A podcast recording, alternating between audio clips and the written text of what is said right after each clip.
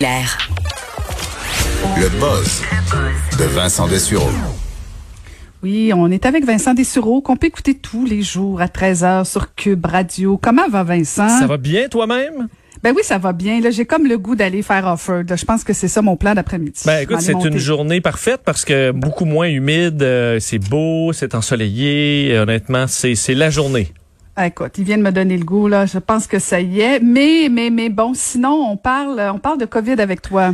Oui, un mot sur euh, et, ça fait quand même plusieurs euh, semaines maintenant que, que je me questionne et c'est plusieurs ben, des scientifiques aussi, euh, entre autres sur ce qui se passe en Floride, mais ce qui se passe dans plusieurs pays où on voit une baisse du taux de mortalité de la COVID-19, pas parce qu'il y a moins de cas, mais parce qu'il y a juste moins de morts. Alors le taux de mortalité est moindre et on ne sait pas trop pourquoi. on se demandait est-ce qu'il y a une nouvelle souche qui est moins virulente, est-ce que c'est tout simplement le système hospitalier qui est beaucoup mieux outillé qu'il l'était, qui déborde pas et qui est capable de traiter les patients? Et euh, une étude qui est euh, qui fait grand bruit en Angleterre euh, aujourd'hui et qui a causé des réactions politiques, c'est le collège King de Londres qui a analysé près de 7000 patients qui ont été admis dans des hôpitaux en Angleterre, mais aussi en Croatie, en Espagne, en Italie, en Finlande, dans plusieurs pays, également la Chine. et l'ont bon sont allés le taux de mortalité à travers les derniers mois pour remarquer qu'il semble y avoir une courbe directe entre le taux de mortalité et la chaleur ambiante, donc vraiment la température à l'extérieur. On sait, on en parle souvent que la grippe c'est davantage l'hiver que l'été. Bon, on se dit bon, euh, euh, l'air plus sec, les gens sont à l'intérieur, alors ça explique un peu ça. Mais là, c'est vraiment sur le taux de mortalité c'est là qu'on se l'explique un peu moins.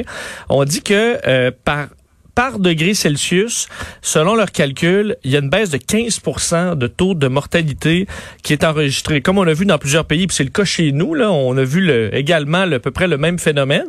Euh, on se demande est-ce que c'est l'humidité, on aurait peut-être une résistance davantage à la COVID lorsque c'est plus humide ou plus chaud, parce que on parle vraiment là, du qui a été analysé, admission à l'hôpital, euh, admission dans, aux soins intensifs, le besoin d'avoir un euh, de, de l'aide, bon, euh, respirateur, et donc on semble y avoir une courbe directe. Et cette étude-là, donc, qui montrait vraiment une saisonnalité là très forte à la COVID-19 et qui ferait qu'il y aurait une alerte rouge sur le fait, ok, mais attention, ça veut dire qu'à l'automne, euh, ça pourrait frapper très fort parce que les cas, on sait, ont augmenté, mais le taux de mortalité, lui, a baissé. Et là, il y a eu des, des effets même politiques aujourd'hui. Euh, les certains scientifiques qui demandent la prudence face à cette étude-là, disant que c'est loin de se confirmer. On voit une courbe, mais tu sais, une courbe, ça peut être dû à plein de choses. Euh, et qu'entre autres, on a effectivement une efficacité plus grande dans les hôpitaux. On n'a pas étudié est-ce que c'est davantage parce que c'est des jeunes qui sont touchés, parce que ceux qui avaient déjà de la comorbidité l'ont déjà eu et ont été frappés, qu'on aurait davantage protégé les endroits pour personnes âgées comme chez nous. Alors, beaucoup de points d'interrogation, mais une piste quand même intéressante selon plusieurs scientifiques, essayer d'expliquer pourquoi, avec une hausse de la chaleur, on semble mourir moins de la COVID. On comprend que l'été, généralement, on, a moins de le virus, mais qu'on en meurt moins, ça, on se l'explique un peu moins. Alors, on verra, euh, il y a d'autres études, ils ont analysé, entre autres, des applications aussi où les gens peuvent aller écrire leurs symptômes de COVID. Il y en a 37 000 euh, en Angleterre et on arrivait à la même conclusion alors, euh, beaucoup de points d'interrogation, mais au moins, il y a peut-être une piste à analyser dans les prochaines semaines. Et on, veut tous euh, les toutes les connaître. Ben les pistes.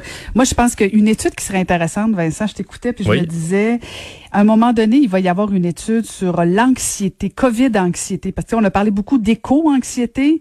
Moi, je pense qu'à un moment donné, toute la, la, notion autour de l'angoisse face à la COVID, tu sais, la deuxième vague, tu sais, on répète la deuxième vague, euh, il y a des gens qui vont développer assurément de l'angoisse par rapport à ça. Ben, D'ailleurs, il y a un sondage hein, qui, euh, qui vient de paraître sur, sur la deuxième vague, ou du moins l'avis que les gens ont, est-ce qu'il va y avoir une deuxième vague ou pas, et on se rend compte qu'une majorité de, de Canadiens s'attend à ce qu'il y ait une, une, deuxième vague, probablement parce que, bon, on veut pas, on en parle beaucoup. Les, gouvernements, la santé publique en parlent beaucoup. C'est Angus Reid qui a fait ce sondage-là auprès de 1500 Canadiens. Et euh, selon, en fait, c'est presque moitié-moitié, mais une portion quand même importante, là, euh, croit qu'on entrera même dans un nouveau confinement à l'automne avec une deuxième vague. Donc, euh, quand même des gens, euh, beaucoup assez, certains assez pessimistes, mais on voit dans la population autant les gens qui pensent qu'il n'y a rien là que d'autres qui pensent qu'un diagnostic de COVID, c'est comme un cancer généralisé. Là. Mm-hmm. Euh, donc, ça va... tu as raison que le taux d'anxiété euh, chez, chez plusieurs... Euh, du moins, ça varie, mais ça varie dans les extrêmes. Ben oui, ben oui. Puis l'image, la deuxième vague, tu on a tous vu des vagues hein, au bord de la mer. À un moment donné, quand tu sens que la grosse vague arrive, puis là tu dis oh mon Dieu, je prends mon souffle, je prends mon souffle. Pas tout le monde qui gère ça euh, de, de façon égale. La gestion de la deuxième vague, ça oui, on à suivre. Et on voyait, tu sais, je voyais des publications sur les réseaux sociaux qui montraient toutes les fois où euh, Dr Arruda a changé d'avis là.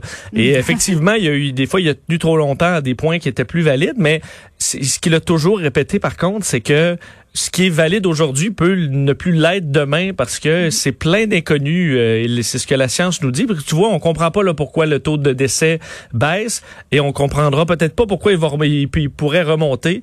Donc c'est pour ça qu'on avance avec prudence. C'est pour ça que on, le, port du masque et compagnie, on dit il y a peu de cas, mais on va demeurer prudent. Et parlant du masque, Facebook, lui, euh, suspend une page anti-masque. Oui, et c'est quand même rare que Facebook se mêle de, dossiers aussi chauds. On sait que pour eux, c'est quand même toujours un malaise d'aller. Est-ce que c'est leur travail de censurer ou est-ce qu'ils devraient laisser vraiment là euh, les gens se gérer eux-mêmes euh, C'est c'est toujours assez complexe pour Facebook, mais ils sont intervenus sur un, un des populaires, euh, une des populaires pages anti-masque aux États-Unis, la Unmasking America, suivi par des milliers de personnes. Euh, et pourquoi? Donc, Facebook a comme une ligne qu'on peut pas tracer. Et c'est vraiment lorsqu'on a des affirmations qui sont dangereuses pour la santé publique. Donc, tu peux dire un paquet de faussetés sur Facebook, mais s'il y a des risques que les gens en souffrent, euh, bon, euh, au niveau de leur santé, ben là, il y a une ligne à un moment donné qu'il faut pas franchir. alors, ce qui a fait déclencher cette suspension, c'est entre autres le, le, le, le, le fait qu'on répète que le masque obstrue l'arrivée d'oxygène, ce qui est vraiment faux, euh, qui est prouvé euh, maintes et maintes fois. Donc, euh, vous perdez pas de, d'oxygénation au cerveau parce que vous portez un masque. Et aussi parce que la distribution, on avait vu ça chez nous, distribution de, euh, des, de faux papiers d'exemption médicale. D'exemption médicale qui n'existe pas dans ce cas-là. -là, c'est une fausse association, c'est des fausses cartes. Mais vu qu'on partageait ça, Facebook a décidé de sévir. Et quand même, point intéressant, c'est que j'allais parcourir cette page-là et plusieurs autres dans les dernières semaines pour regarder un petit peu ce qui se trame. Et pour beaucoup, c'est des Make America Great Again, donc avec les casquettes, euh, beaucoup de scénarios pro-Trump. Mais là, le problème, c'est que Donald Trump est rendu pro-masque. Euh, là, il y en a qui doivent être mêlés quand même pas mal. Cette publication du président Trump dans les dernières heures où on le voit masqué et où il explique que non seulement c'est bon de porter le masque, mais c'est quelque chose de patriotique de porter le masque et qu'il n'y a pas personne d'aussi patriotique que lui. On le voit masqué. Il y en a qui doivent être mêlés, euh, pas à peu près, sur ces forums-là. J'imagine le gars qui dit Hey, non, non, je viens de me battre pour pas porter mon masque, puis là, oups, faut que je le porte. Ben oui, avec ta casquette, ta casquette Donald Trump. Euh, il y en a peut-être qui saignent du nez là aujourd'hui, juste parce qu'ils savent plus quoi penser. Là. Alors, euh, c'est ça. C'est pas facile. C'est pas facile. C'est très drôle. Écoute, Vincent, on va t'écouter euh, tout à l'heure à 13h. Tu as une bonne émission en préparation? Absolument. On est chargé. Quelle semaine euh, d'actualité alors que normalement, dans la construction, il ne se passe rien? Pas cette ben année. Oui, on, m'avait dit que ce serait tranquille comme été. Mais non. Écoute, je pensais, je pensais me la couler douce.